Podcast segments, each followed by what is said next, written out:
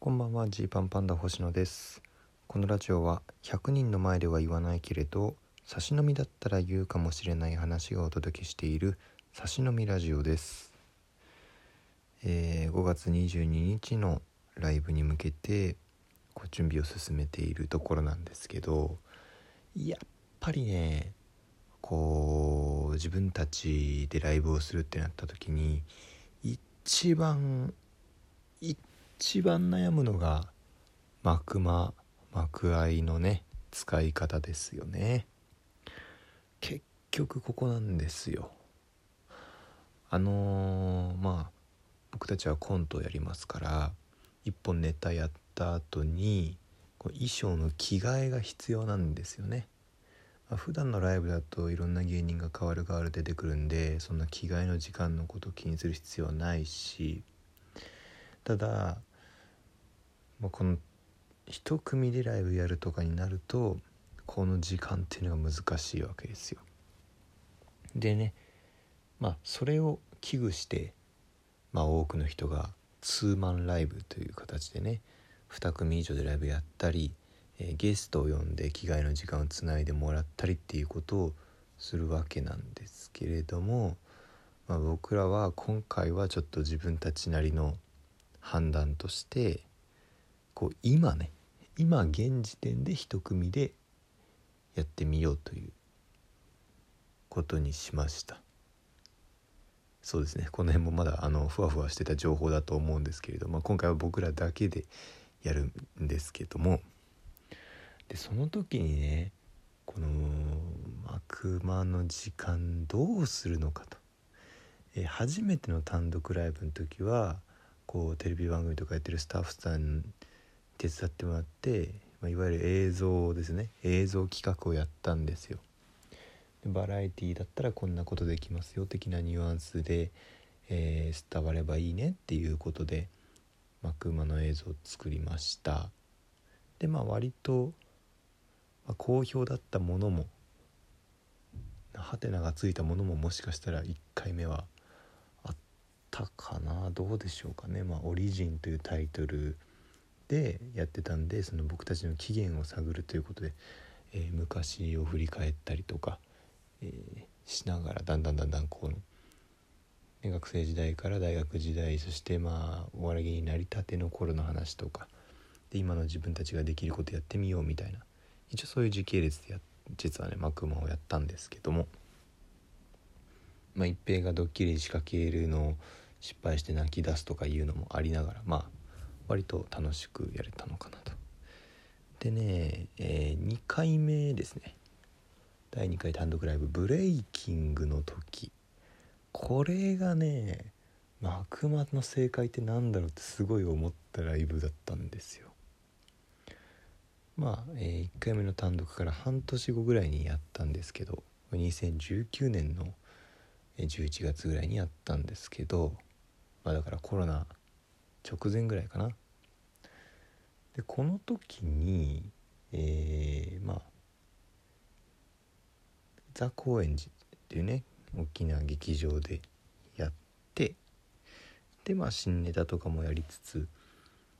まあなるべく半年間のベストネタみたいなつもりでやったんですけどでブレイキングなんでねこう苦手なことに挑戦していこう昔の自分をブレイクしようっていうので、えーやったものがいろいろあったんですよ。その中で一平が、えー説明が苦手ということで、えーすごく簡単な言葉を説明してみようっていう企画があったりとかあと僕で言ったら料理が苦手なんで星野が料理をしてみようっていう企画があったりとかしたんですけどこの幕間がねあの強烈になりすぎたっぽいぞっていうが正直なところありました。うん。あのー別に悪いことじゃないとは思うんですけど。幕間で盛り上がるのは悪いことじゃないと思うんですけど、まあ盛り上がるっていうか僕の料理に関しては一部悲鳴も上がってましたけど。でそれをねこうネタがあの超えられればいいんですけどなんか正直ネタよりも幕間があの狂気的に受けちゃうみたいな。でこれはいいんだっけっていうことになったんですよ。でまあ諸先輩方の単独ライブとかこう見てもね、えー、そのバランスっていうのをうまく考えてらしてこうコントからやったコントのネタから引っ張ってこんな幕間を作るとかあるいはそのねまあ幕間はちょっと静かめにして抑えてやるとかがあってでまあ突き詰めるとその幕間というのは、まあ、ネタをやるライブの幕間というのはサポート的な意味合いがあるわけだからネタを頑張りたいですっていうライブの時にはこうねネタの、えー、なんだろ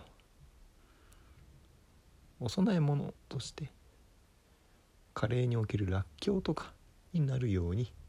こうしなければいけないと。ここにね、えー、カツが来てしまうと。それはもうカツカレーなのでもうカツカツを食べる感じになっちゃうので。まあこの例えが合ってるか分かんないけど。そこのバランス難しいですよねっていうのがあったんですよね。でコロナになってからあんまりこうライブを自分たちだけでやることがなくて。で去年1回ソロライブをね1時間のやつやったんですけどもこの時がね、えー、着替え時間特に何もせずっていうね要はその曲とちょっとした映像を繰り返し流れるリピートされる映像だけ流して、えー、しばしお待ちよっていう感じでやるライブなんですけどまあね僕の着替えが遅いこと遅いこと僕着替えの遅いんですよ。ほんとね。ほんと自分のこの着替えの才能のなさを恨むんですけど。なんかもう着替えがうまくいかなくて。何回シミュレーションしても遅いと。で挙句ももうもうこれでいこうみたいになっちゃって。服が一部ねなんかよれてたりとか。うんなんかまあウエストが細いっていうのもあってそのシャツがすぐズボンから出ちゃったりとかして。ってなりがち。でその日もねほんとソロライブの時も慌てすぎてこうで袖の K プロのスタッフさんにあのそそんなに急がなくても多分みんな待ってるから 大丈夫ですよとかいう声をいただいたりしながらねあすいませんみたいな感じでやってたりしてね。でこの何もなかった何もないでのそのプレッシャーっていうのはあるよなあっていうのをね思うんですよね。からまあそこも今結構考え中というか。で一個ねこうやろうと思ってるやつとかあるんですけど。幕間ってこう何回もあるじゃないですか。一回ねこれ最初これやってでこれはまんなかったらその後の流れ地獄だぞとか。あとはそのこれ最初はいいかもだけど後の方見るのしんどくなってくるかなとか。いうことを考え出すとねもう本当に悩みに悩むというとこですね。まああのしっかり単独ライブっていう形でやる時にはえー、まあなんだろうその辺もこうねなんていうかね好きなものガンガン詰め込みたいなと思いますね、まあ、今回はちょっと1ヶ月ぐらいの準備でやる割とネタ優先のライブになるのでこの辺をどれくらいどれくらいやろうかっていうとこですね。うんこれ一番今考えてるとこです。でなんかまあ、誰もが知ってるねコント師の先輩の単独ライブの話の噂をちょっと聞いたんですけどこうネタが大体出するのがギリギリになると。で本番3日前とかって言ってたかな？3日前ぐらいにようやく全部のネタでおおよそこんなことやるよっていうのが決まります。でそっからの3日間であの詰めるみたいな作家さんがそっかそっからの3日間を使って、えー、幕間作ったり全体の構成考えたりするみたいな話聞いていやそれもめちゃくちゃすごいなみたいなそう思うとね